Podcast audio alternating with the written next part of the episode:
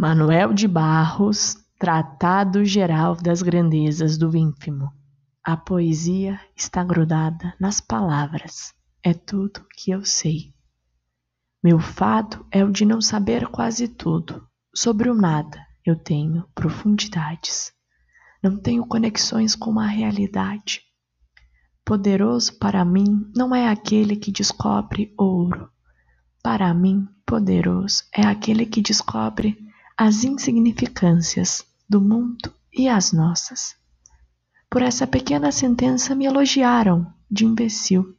Fiquei emocionado. Sou fraco para elogios.